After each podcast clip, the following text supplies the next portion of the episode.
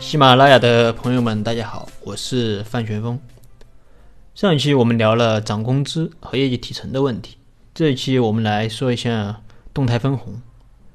动态分红其实并不复杂，前面我也提到过这个问题，就是把公司的利润分成两部分，一部分呢按照股东的持股比例来分配，另一部分呢按照股东的贡献来分配。两部分的比例可以是五比五或者六比四等等。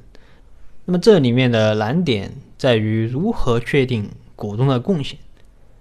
如果已经按照我之前讲的目标管理法来设计人力股，那么这里啊就相对来说简单了。资金股按照资金股的比例来分，人力股按照人力股的比例来分。如果没有按照目标管理法来设计股权，也没有关系。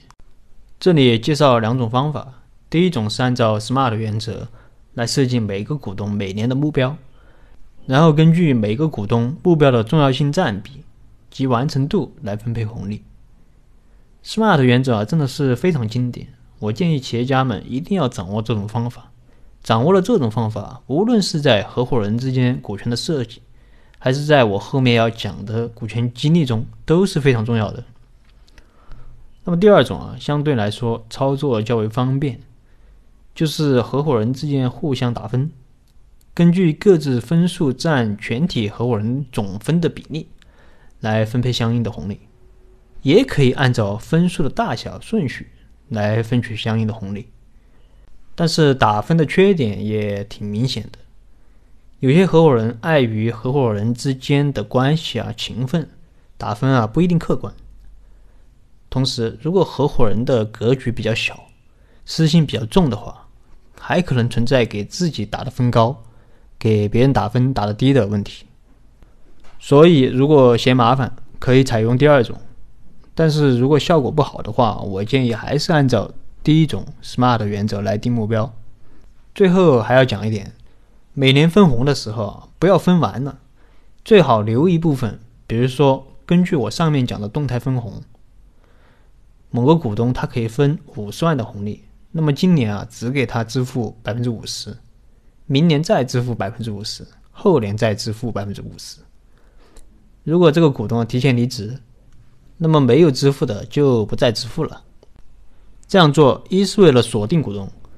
提高他离职的失败成本；二是可以从一定程度上防止我昨天讲的短期行为给公司带来的损失，因为我们可以约定。未支付的红利，如果公司需要扩大生产，那我们可以优先使用这部分的资金。同时，如果公司需要弥补亏损，那么我们也可以优先使用这部分的资金。那么这就是动态分红。大家其实可以发现啊，动态分红比较适用于那些没有上市计划并且能够盈利的公司。如果一个企业短期内没有盈利能力，则动态分红法可能就不太适用了。如果公司有上市计划，则动态分红可以作为一种辅助的激励手段，最好再结合我下期要讲的增资扩股法，因为对于要上市的公司来说，股份的增值才是最有效的激励手段。所以总体来看，动态分红法的好处它很明显，但也有一定的局限性。那么今天的分享就到这儿，如果你有疑问，可以跟我留言或者添加我的微信。我们再深入沟通。